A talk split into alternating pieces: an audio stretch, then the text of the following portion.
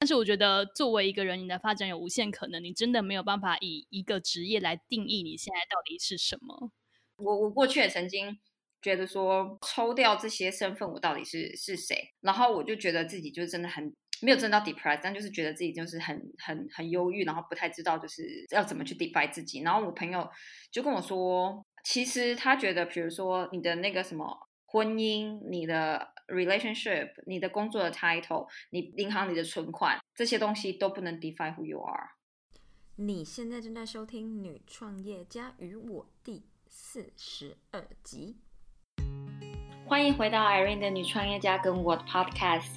Hello，大家好，我是 Irene，我是 FEN 的创办人。FEN 是网络创业家的线上教育平台，帮助你打造你理想的网络事业跟生活。我们提供一对一专属时间、群主专属时间，帮助想要创业的你，或是刚刚开始副业的 side hustler，以及想打造自我品牌的你，找到你的创业方向跟获利模式。我相信 everything is figured out about，就算你对网络事业一无所知，我们也可以帮你们找到答案，激发你们的潜能，让你们有一个成功的网络事业跟人生。而这就是 FBN 的目标跟愿景。首先，在进入内楼之前，如果有听众还不知道我的故事背景，我二零一零年离开台湾到欧洲求学，在德国跟法国念商学院，回到德国柏林，在科技新创公司工作，从实习生正职到成为总监。二零一三年，我开始在部落格以及各大媒体《女人迷》、《换日线》、《天下杂志》以及酷青，写下我的欧洲生活跟自我成长，以及创业相关的内容。二零一五年，我决定离职，在柏林创业，经历过失败，现在终于成功拥有自己的网络事业。虽然人在欧洲创业，但一直希望可以成立一个帮助到我们社群里人的网络事业。曾经我也跟你一样，对自己的方向很疑惑，但是在经过一段摸索，终于开始了 FEM。这中间还有很多大大小小的故事，跟犯过的错，以及学到的经验。之后在后面的集数，以及我们的每周固定星期一。的 Facebook 群组线上直播时间跟大家分享，所以还没加入我们 Facebook 免费私密群组的人，别忘了到 Facebook Social Female Entrepreneur and Me 女创业家跟我，并且按照规定填表加入。我在 Facebook 群组上面等你发问。今天这集我们的采访对象是 Angie，好奇杠铃的节目主持人。这集我们聊到很多我们对人生目标的追求跟反思，以及不间断的认识自己的过程。当然，还有就他从今年开始的一个新身份，就是 digital nomad。不管是出国念书、工作，到爱上健身带来的成就感，Ang 这一路上都会不停的反思自己的人生所在地以及他的下一步。就算有外界认为的大好机会在他眼前，他也会询问自己：这跟他人生在乎的事情到底有没有冲突？是不是真的他所追求的？我觉得 Angie 绝对是个大哲学家。今天这集，我觉得大家可以学到很多关于人生目标以及优先顺序的抉择。当然，还有偷偷的窥看 Angie 的 Digital Nomad 夫妻生活。所以今天这集你千万不要错过了。欢迎 Angie 好奇杠铃的节目主持人来到女创业家与我。Angie，你可以大家跟自我介绍一下你的故事的背景，跟听众说个 Hello 吗？好。各位听众，大家好，我是 Angie。我目前呢边探索 No Digital Nomad 数位游牧的生活，刚从西班牙到美东。那我同时也主持一个探讨健身与人生的好奇杠铃 Podcast。在这个 Podcast 里面，我会访谈教练、讲师、医疗专业人员和教授，提供专业的健身知识和职涯分享。那就是虽然就是我的社群大概会主要认识我是以健身教练这个面向的身份，可是我其实不是运动本科出身。我大学是念台大外文系，然后后来到纽约攻读哥大的社会学硕士。回台以后就不知道为什么而活的浑浑噩噩在科技业工作了三年，做过各式各样的资料科学专案。然后后来我因为热爱健身，可是又害怕传统社会框架看待 运动产业的方式，所以我在转职。追求那时候所谓的梦想，健身教练和做一个平凡的上班族间，就是纠结拉扯了三年，一直到去年才转职当教练。然后，并且在去年年底的时候，开始了好奇杠铃的 Podcast。然后可是其实我觉得我现在我没有办法定义我自己到底做什么，是 podcaster 吗？也不是。有一次我的我在路上遇到的 digital nomad 问我，就是 how like so who are you? Are you a podcaster or are you a online coach？然后我就我就想一下，我觉得现在最符合我生命状态的那个称呼应该会是 solopreneur 或者是 community builder，也就是我以好奇杠铃 podcast 为中心。建立一个以健身重训为核心的社群，然后我提供 podcast、线上课程或读书会等知识品牌跟服务，然后并且同时探讨作为人的意义以及训练如何可以帮助我们回归自我、追求初衷，然后找出一条属于自己的路。但是我觉得，作为一个人，你的发展有无限可能，你真的没有办法以一个职业来定义你现在到底是什么。所以，关于我，我还在探索中。对。我觉得，如果有人这么问我这样子问题的话，我会选择看这个人是真的对这个问题有问题，还是他只是就就是一个 random 的 question，就并没有真的那么认真的想要知道我在做什么，就是一个 you know 一个开头的话题的话，那我可能就会讲简短一点点这样子。但是我就讲几个重点。但是我觉得，如果他是一个真的有认真要问我这个问题的话，那我就会就是解释给他，因为我觉得 please use your Job title defy you，我觉得就是嗯，我已经 it's 呃，我 I already over that。过去也曾经有一段时间觉得说，哎，抽掉抽掉这些身份，我到底是是谁？然后我就觉得自己就是真的很就是很很 depressed。但是呢，没有真到 depressed，但就是觉得自己就是很很很忧郁，然后不太知道就是要怎么去 defy 自己。然后我朋友就跟我说，我觉得其实他觉得，比如说。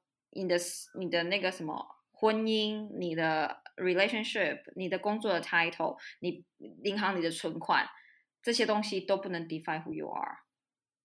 对对啊，所以嗯，所以我觉得就是这个想法跟大家分享一下，这样。对，我觉得他们虽然没有办法 define who you are，可是当你要在跟别人交涉的时候，他还是会让你。作为还是会让你非常的 struggle，所以就是作为一个社会，就是 embedded 在这个社会的人，我们还是会不断的去尝试 define who we are。可是我觉得你要有一个能够回到自身的能力，就是知道你作为一个人的本质，你是没有办法被这些外在标签所定义的。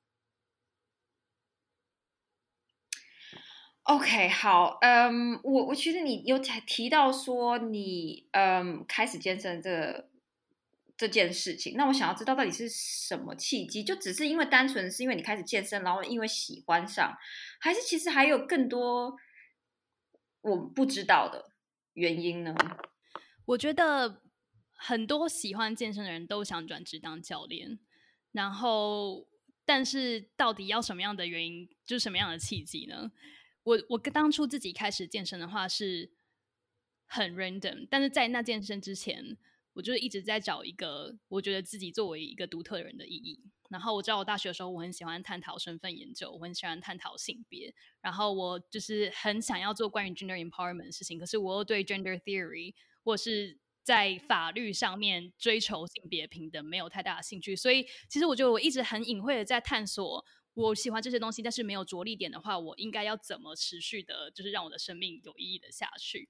然后我那时候在各大健身房看到了大家在使用哑铃在做团课，它其实对于我们现在已经就当教练来说，它是一个非常就是怎么讲低阻力、低训练量的一个训练。但是作为刚踏进健身房的人，那一种重量就是你需要克服阻力的感觉，是那种很让你身体不舒服的感觉，是让我觉得真实活着的一个证明。然后一直到我回台湾请教练以后，我的力量开始增长的很快。那这种向上适应会让我觉得说，我好像抓到了一种一个确定的标准，可以来衡量我的人生进步有多少。就是你今天在科技公司，如果你上面是一个很大的就是 bureaucratic structure 的话，你你一个 commit 好几个月之后，你可能随时可以被取消。或者是你 go on dates，然后你你觉得你可能现在会爱一辈子的人，随时可以离开。你已经没有一个绝对的方式可以衡量一个这个毕业后的 Angie 的价值在哪边。可是我进健身房，我如果就是我愿意 commit 好好的休息，好好的练习的话，那个健身的力量上面的增长是一个很绝对的证明，就是他不会背叛我。如果我前天去喝酒或是跟同学、跟朋友 hang out 的话，我隔天就是 live 就会很差。所以如果我有好好照顾自己的话，它就会是一个我生命一直不断在增长的证明。然后在健身房的呼吸，它是一个非常 real 的 embodiment，就是我可以透过呼吸重新跟我自己连接，我可以把那个跟外在世界不断互动的那一个当下的经验转回到我自己自身身上。所以这个证明跟跟自己重新身体的连接，它是一个很大的 empowerment。然后我在外面可能我去。Backpacking 到东南亚旅游的时候，大家问我做什么，我就很喜欢。那时候很喜欢给自己的标签是哦，我就跟大家说哦，I'm power lifter。然后大家就说哦，就是 You kidding me? Like you're power lifter? How much do you lift？然后就是说哦，like a hundred kilo。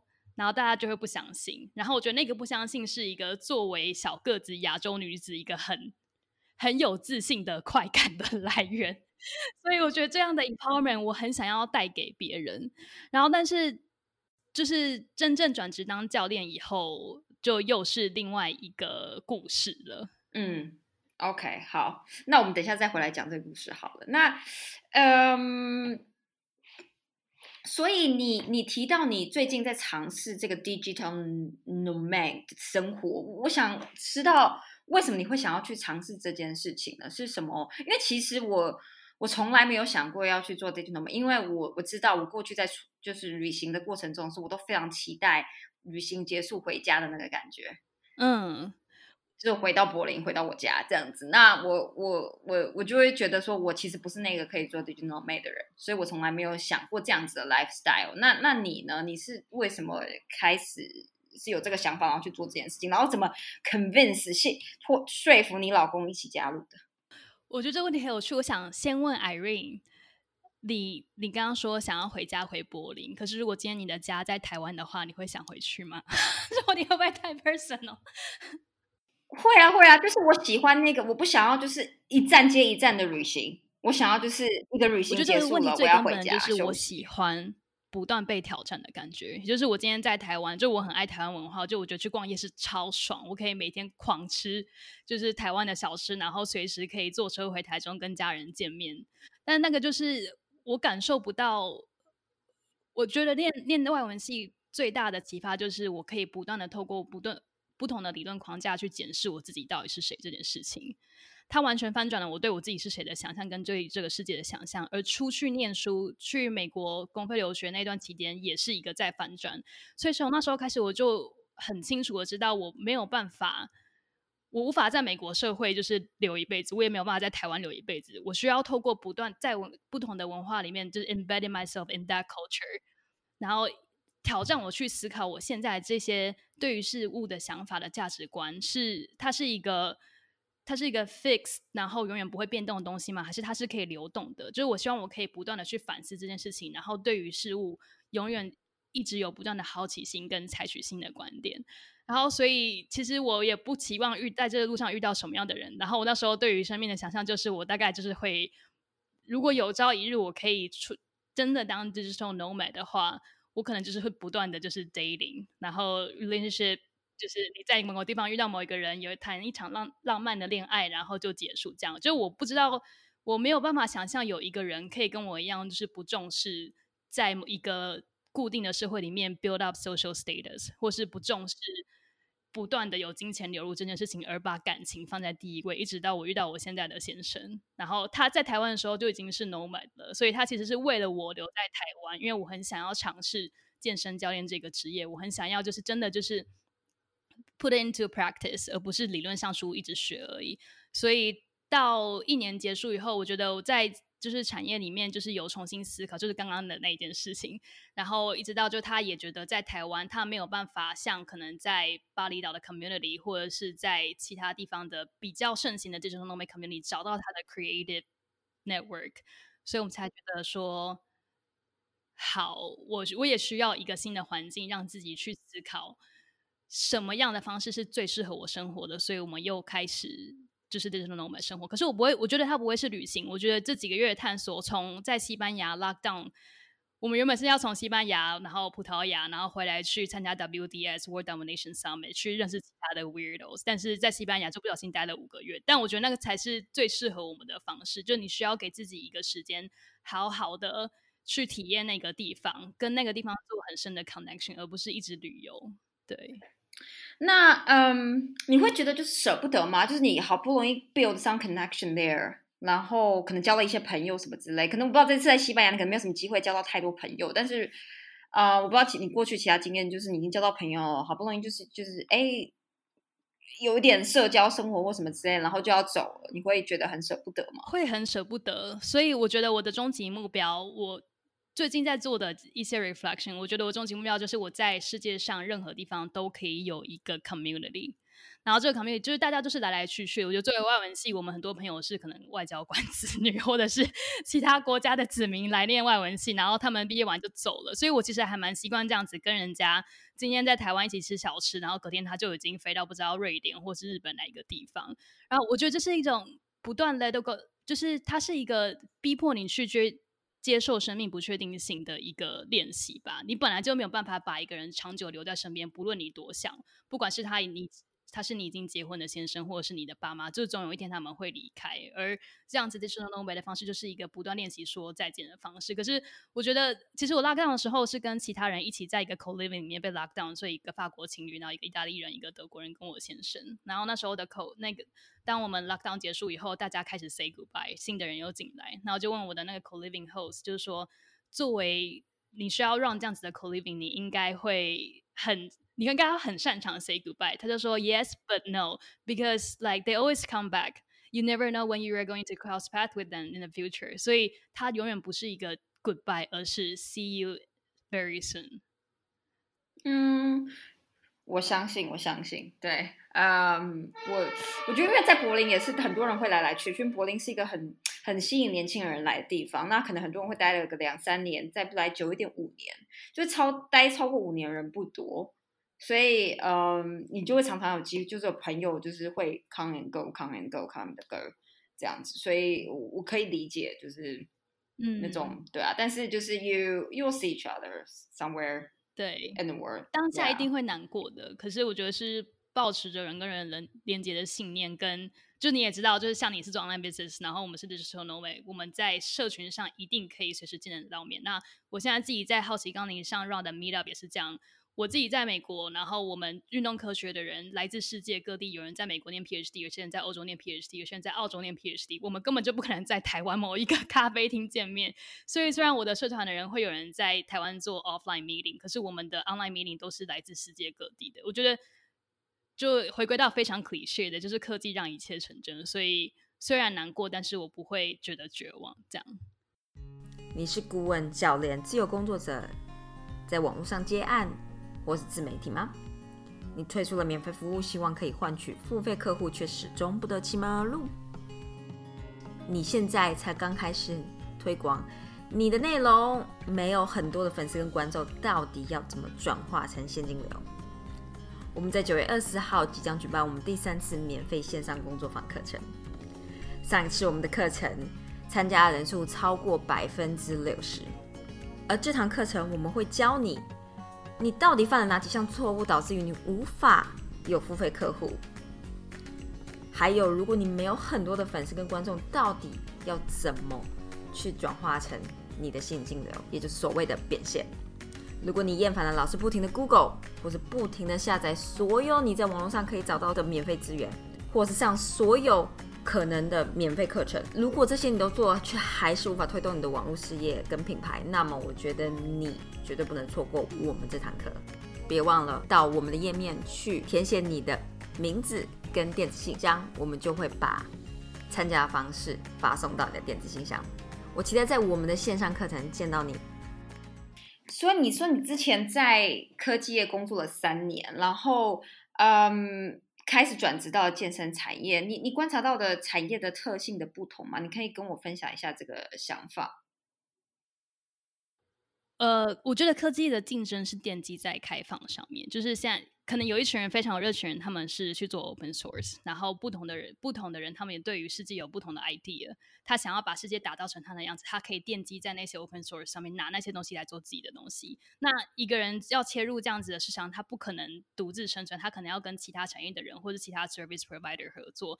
所以那个开放跟互相竞争合作是很，我觉得是一个把一个人 open 到全世界的。就是一种 NOS 跟 NOS 之间连接的概念，然后因为就是科技跟使用者痛点的互动是一个错综复杂跟不断迭代的过程。那你必须要就是跟人家合作，你才可能透过他们观点去看到更新的痛点，然后呃 realize 到真实的生活上面的话，就是你会有很多 networking event，你会有很多来自不同 service provider 的 proposal，所以你每天都在被不同的想法给爆炸。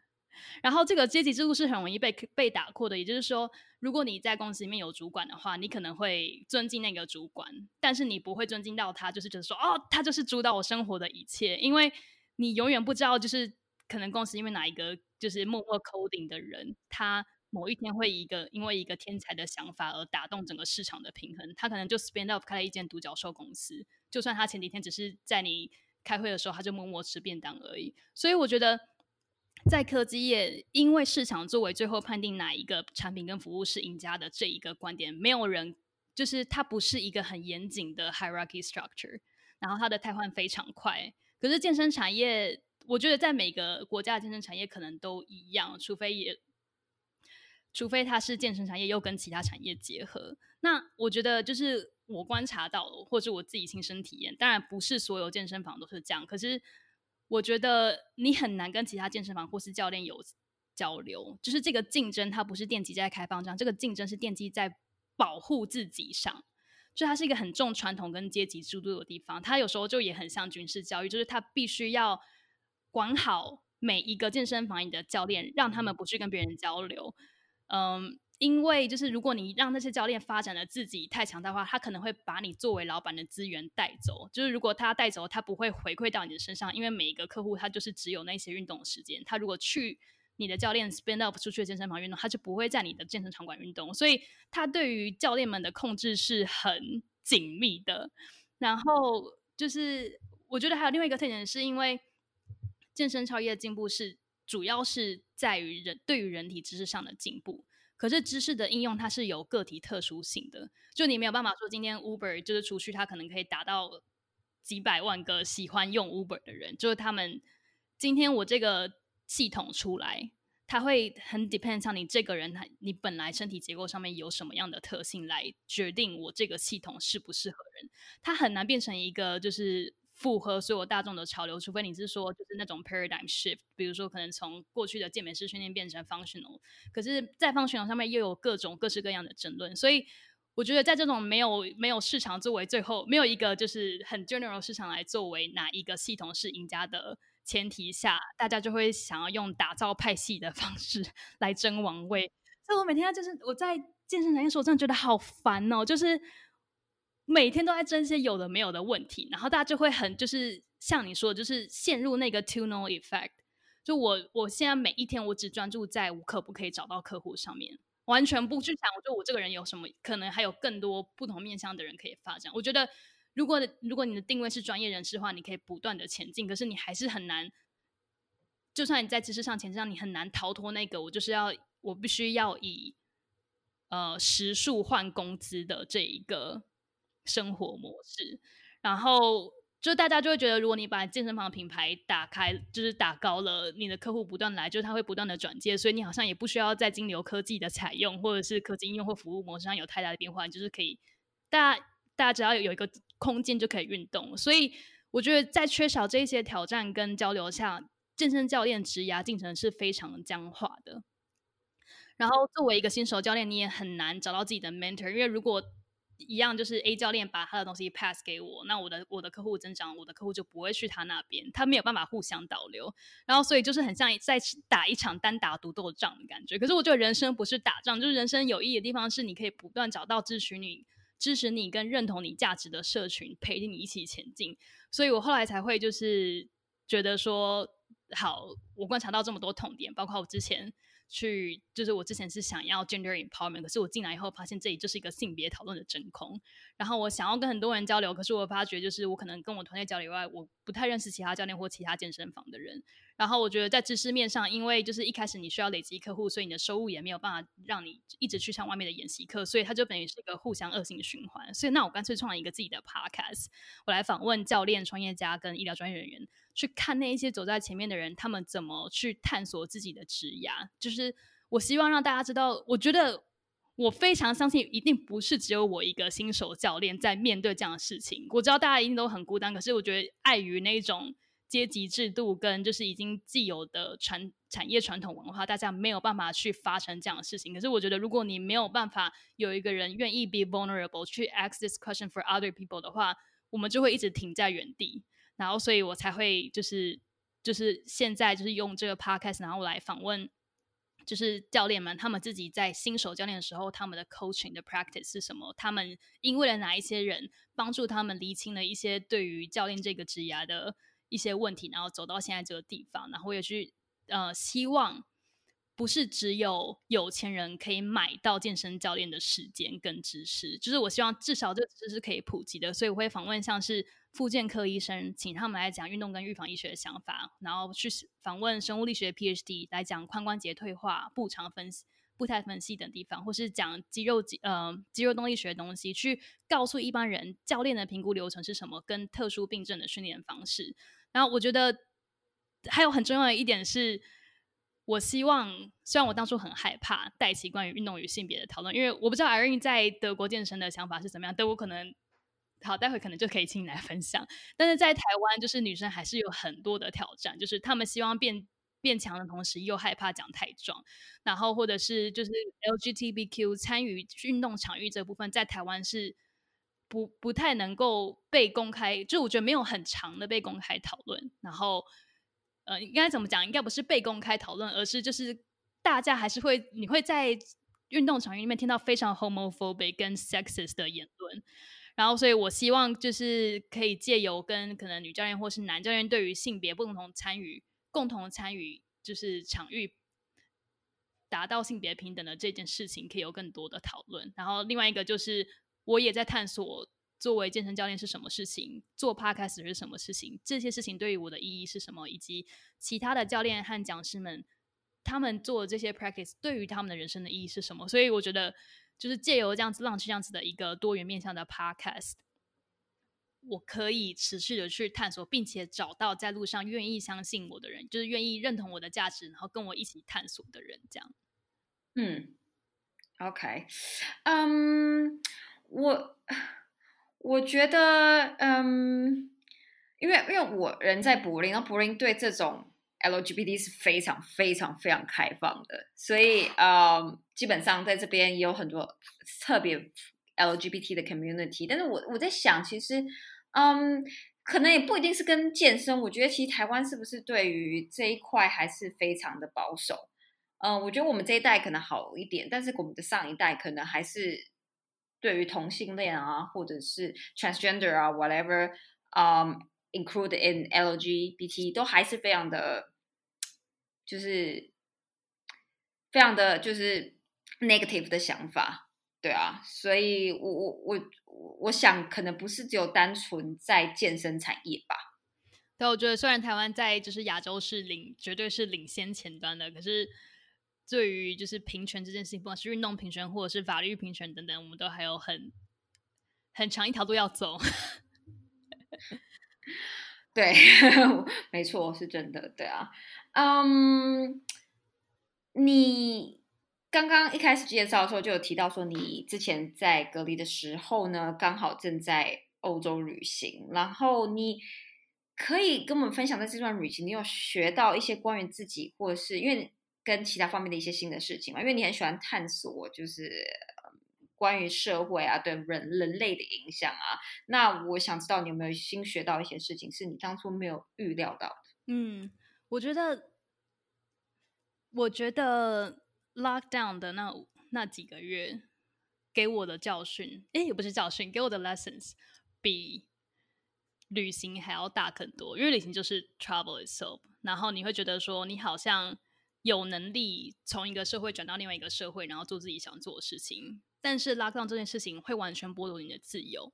那它不只是社会制度上的限制，而是我觉得它会让很让我们很认真的去想，我们所追求那个 certainty 跟那个控制感真的存在吗？就是其实改变。不断的变动才是人生的本质吧。就是你一直想要去尝试抓住某一些永恒不变的东西，你期待市市场可以如此稳定的发展。你觉得疫情爆发是一个 exception，但其实应该是要以什么样的角度来看 exception，就是 exception 一直存在，只是你愿不愿意接受这样子的 uncertainty 而已。然后我觉得这是我对于人生的一些，就是可能最近的体悟。我觉得我跟我的先生很特别的地方是，我们都不觉得 lockdown 打乱了我们什么，而是我们在 lockdown 里面更可以去发掘我们在这样子的情况下。我们适不适合彼此？然后我们是我们是谁？就是我们可能在一个我们以为的运，就是正常运作的生活当中，我们是一个自己。但是你对于 lockdown 以后，他会开始揭示于你对于关系，跟你对于可能家人的价值观的想法。然后，所以我觉得这对我们来说是一个很好的 reflection time。然后，我觉得 lockdown 是我，因为我作为一个健身教练。以前作为一个健身教练，我实在是不知道我出去后有谁还会想加入我的行列，但我又不想要做 online business coach，online 就是 coaching。但但是 lockdown 大当大家都被剥夺了上健身房的能力以后，你就会开始面对就是 online coaching，它。必须要成为一种选项了。就如果那些人他们没有办法在进健身房成，就是成为大家的学生的时候，他必须要变成 online learning，那你就会被迫要去克服这些东西，想一个新的东西出来。那因为我想要发展的社群本来就是线上的，然后我，但是我对于自己我就有很大我很大的 恐惧，我会觉得我办不到，就我会觉得我。我凭什么？就是我，我创作一个 podcast，我看到我的 podcast 听众人数在成长，可是真的会有人想来，就是跟我来 meet up 吗？那但是我觉得，就是这过去这几个月，我看到自己一直不断成长的地方，都是一些意外的举动。比如说，就是我觉得现在可能最最嗯蓬勃发展社群是一个运动科学海外人社团。好，那我想要做这个，纯粹是因为就是。我看到我访问的那些在海外念书的人，他们好像不认识彼此。那我就想说，那我就建一个社团，让大家来互相交流一下，就是大家再来取个暖呐，就是在线上聊天打屁一下。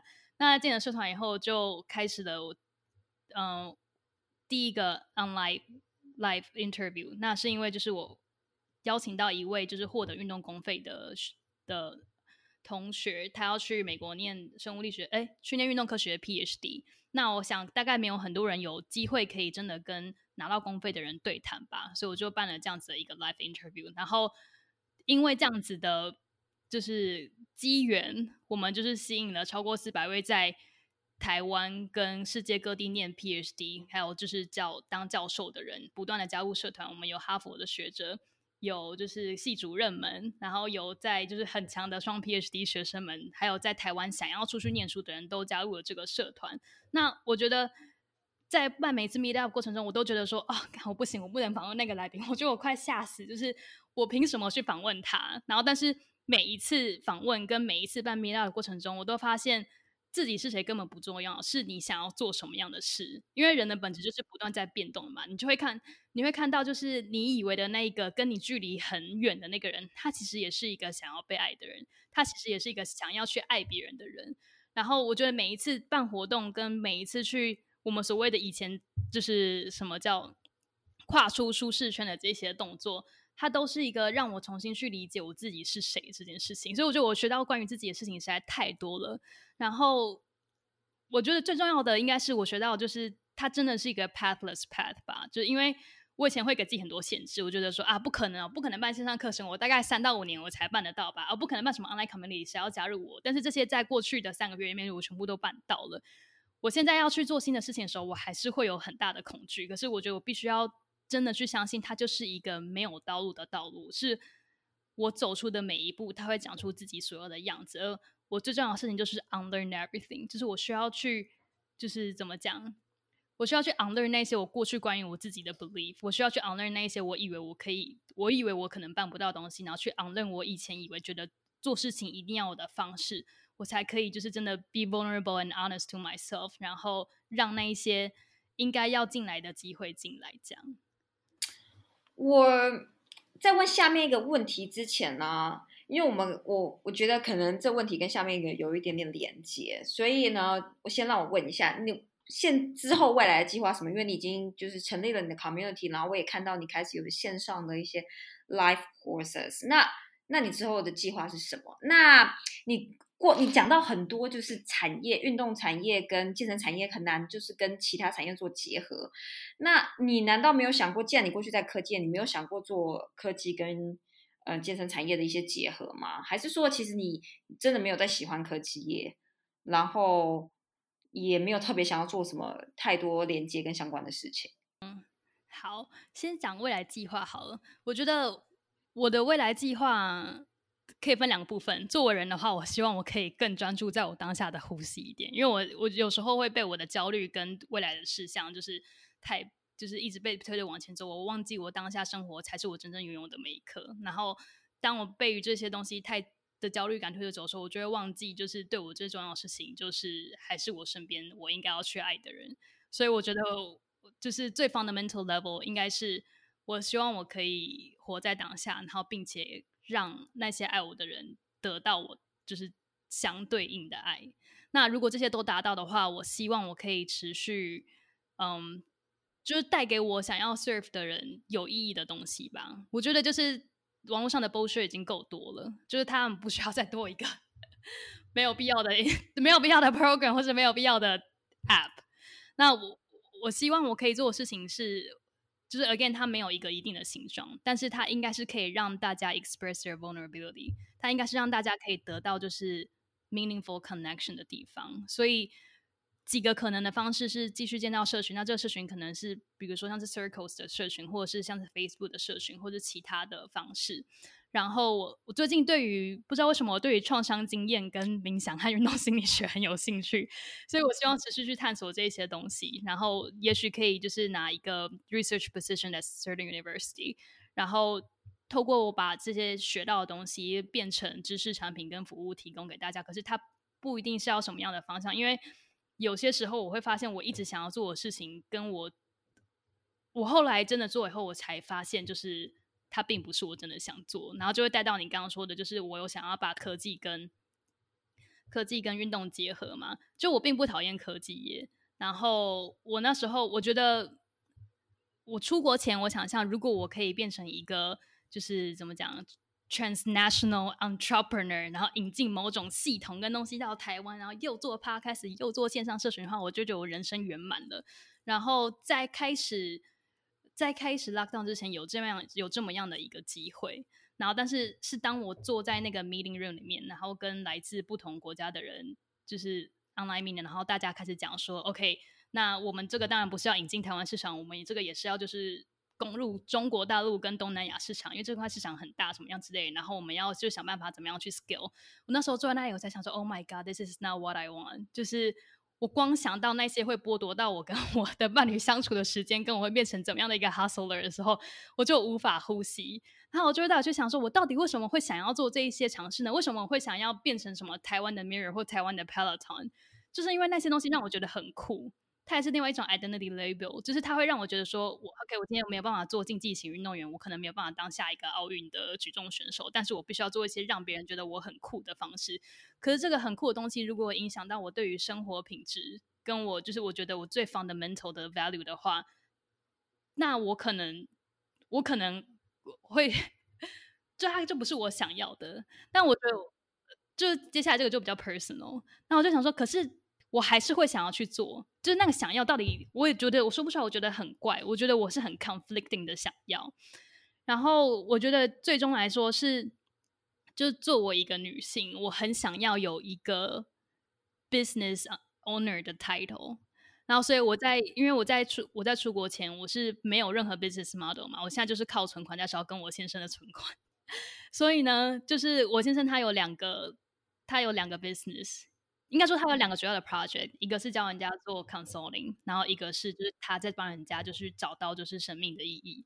然后作为 consulting 的那个事业是他主要的收入来源，然后作为就是帮助别人找到生命的意义的那件事情，他其实没有什么收入。然后我那时候就看他，我就觉得说。我那时候就觉得说，如果我今天回到了美东，然后到他的家人这边，然后人家问我说：“Hey Angie, what are you doing right now？” 然后我就说：“Oh, I'm doing podcast。”然后那如果他们问：“So like, what's your income source？” 然后如果我讲不出来，的话我就觉得说：“那我不就变成有狗新娘了吗？”等等等等，他们会问这么直接吗？没有啊，当然都是我自己想象的，我都是以我自己的恐惧去想象各种就是 scenario，然后但是他们根本就不会发生。可是我觉得我就会很害怕，当别人问我的 income source 是什么时候，我讲不出来。然后就是我家人就会说说，那你要帮你要帮保罗去当帮他事业吗？我就说我干嘛帮他事业？我又不在乎。我就觉得我很，我就觉得我很挣扎，我很想要当一个所谓的女强人或女创业家。可是我现在并没有这样子的 business model，所以当有一个这样子 transnational 的，就是 business 机会来临的时候，我必须要抓住它。然后，可是我觉得，当我真正放下的时候，是我发现，就是有一天我在看我先生，然后发现我爱他，是因为他有这样子的理想去帮助人，而并不是因为他有那样子的 income source。所以，呃，就是让我觉得他是一个值得我敬佩，或者是值得我学习的人。然后，我觉得是在那个时候，我才真的放下那一个想要成为，就是很。很 badass entrepreneur 的那个欲望，来真心的就希望可以放慢脚步去 build something that is really meaningful for me。嗯，OK，Yeah，but 我觉得你也才刚开始而已，所以其实不需要不需要给自己这么多的。压力真的，我觉得 build 这样的 business takes time。嗯，我之前在听一个呃美国的一个 podcast，他说他建议，如果你是在做嗯 coaching 啊，不管 online business，他都建议你第一个 model 要维持至少一年，尤其是然后第一个产品要维持至少一年，第二年的时候再去思考说我要去就是 build other product，别的 revenue model。然后我就觉得。然后他自己也是到，他自己也是按着这样子做的。然后他真的是第三年才 take it off，所以 it really takes time。所以我都会跟人家说，如果你今天是想要早点赚钱、赚大钱，然后或者是赚到很舒服的钱，我 I'm not so sure if content business 或是这种 no online business 是你你应该要去做的事情，因为 it really takes time。嗯，对啊，我觉得。最需要克服，就是在这样子 take time 的过程中，还是会有这样子的自我质疑的时候。就 OK，now I launch a course and a certain amount of money, like so, like theoretically, I should be an entrepreneur now。但是我觉得 no, it's not enough。就是我觉得我需要赚更多。但是我就觉得，为什么会开始背背离我当初的影响？就是我觉得赚钱跟就是获得社会地位或者是别人尊敬，并不是我的人生 priority。可是很可怕的事情，它就是会一直 drive 你。去朝这个方向去想，然后所以我觉得真的需要 take a step back，然后去真的问自己自己在乎的到底是什么，然后在这样子就是需要很长的时间 build up 一个 community 的过程中，有没有什么事情是我可以作为一个原则，然后不断的去反思我到底有没有真的朝自己真心想要走的方向前进？这样，嗯，Yeah，好，那我们要到了。我个人最喜欢的环节，反客为反客为主。你有什么问题想要反问我吗？所以就会想要问 Irene，就是你有没有这样子的时刻？就是你觉得对自己或者是未来充满不确定性的时刻，然后会觉得很 vulnerable 的时候，你会怎么做？然后你有你有一个就是 a set of reflection questions，对，告诉自己就是怎样解释这样。我觉得，因为我已经创业蛮多年，然后我觉得最一开始的时候，的确会有很多这样子的问题。那我现在这种机会其实少非常多了。那嗯，像我一开始有提到，就是用那个 Instagram，我不是很会用，因为嗯，我就像我，我其实不太愿意就是花太多时间在这些 social media 上面。虽然说其实这是 part of my business，I should，嗯，但是我都会就是，但是因为我没有。我不是那种就是哦，今天我出去哪玩，然后我就要来 post 一个东西什么之类的。我就是那种非常 enjoy 当下的人，我才不要就是拿什么手机出来拍照什么之类的，知道吗？就是最大的呃，就是记忆体在你的大脑里面，不需要不一定不用不用手机的。所以，嗯，所以我其实嗯一直都一个很 focus 在当下的人。那当然，我比如说，我一定有时候就是觉得说，哦，我觉得自己不够好啊，我觉得我是不是就是哪里还做的不够好啊啊什么什么什么之类，这种时候，这种他时不时都会跑出来的。但是，嗯，我觉得可能我的伴侣，就我男朋友，他是一个非常呃 positive 的人，所以他就是他都会觉得自己很好，但他不是那种就是就是就是自恋或是自。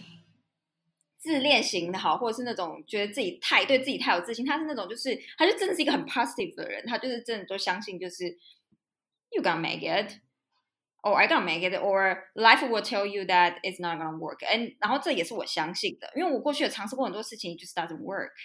嗯，但是我就会觉得，OK，如果尝试一段时间，it doesn't work means life is telling me this is not for me。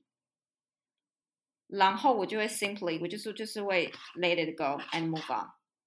There are too many things you can do in your life，这样子。所以，嗯，我就会，我我就是我我的我不太我我之前在那个 M 的那个女力行生有分享过，说我基本上呃很快就可以 move on，不管是什么事情。就比如说我上次我之前有 podcast 有做过一个呃。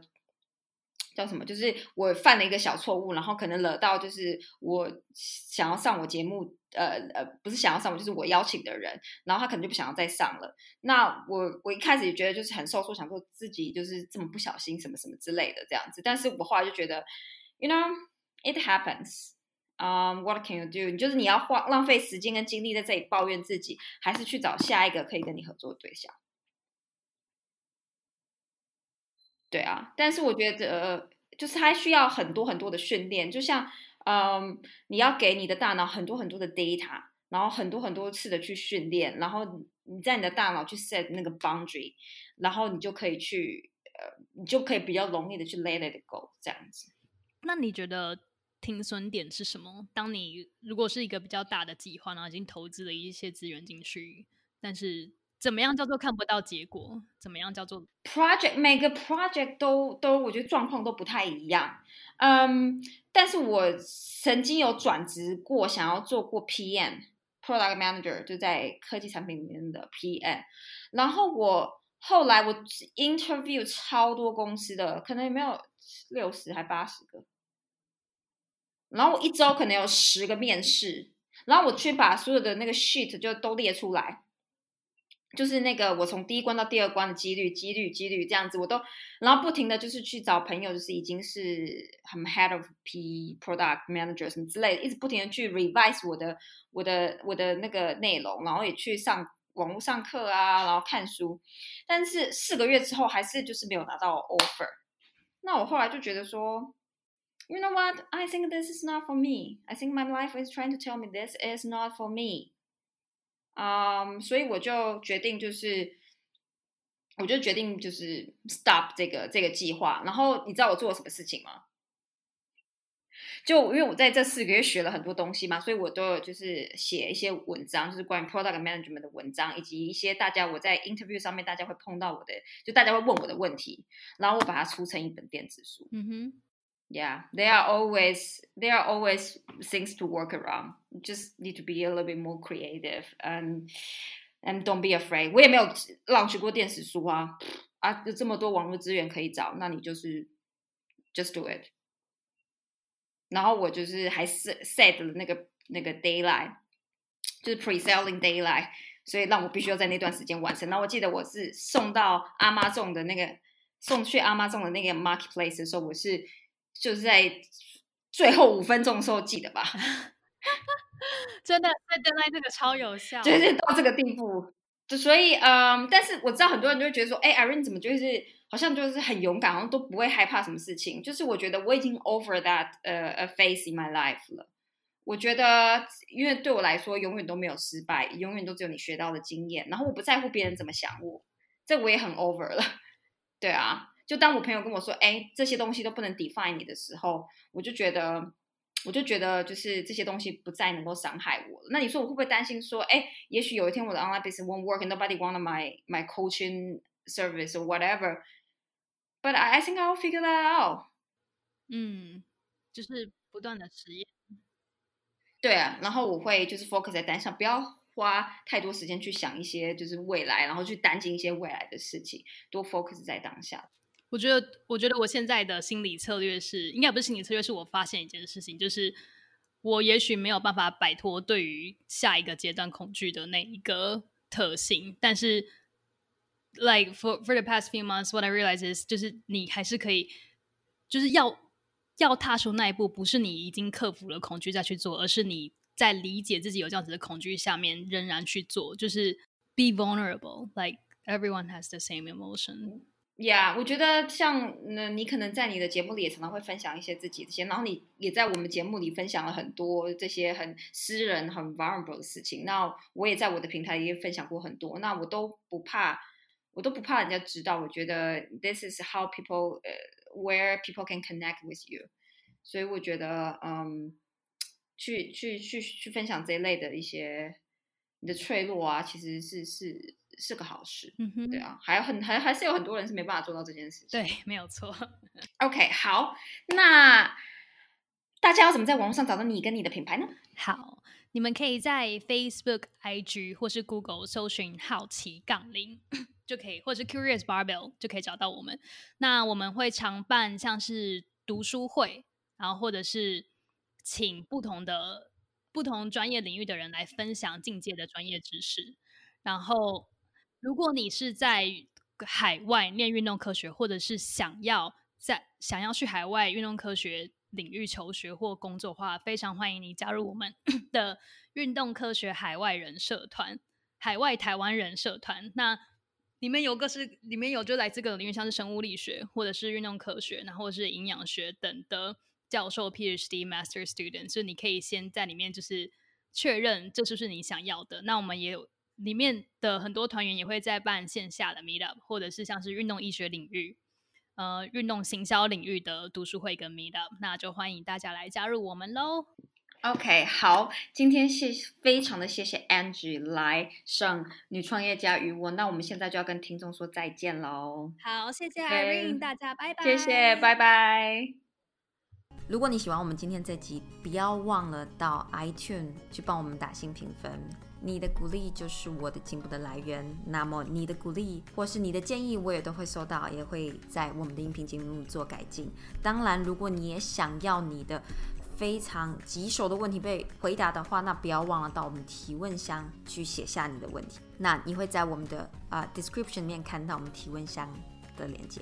当然，我也非常欢迎你追踪我们的 IG at female entrepreneur me，然后你可以。做荧幕截图发送到我们的 IG，或者是你也可以把你的建议跟想法，以及你听了我们音频的心得，做荧幕截图发到现实动态，然后再 take a female entrepreneur me，然后可以让我看到。我们下一集的女创业家与我见，拜拜。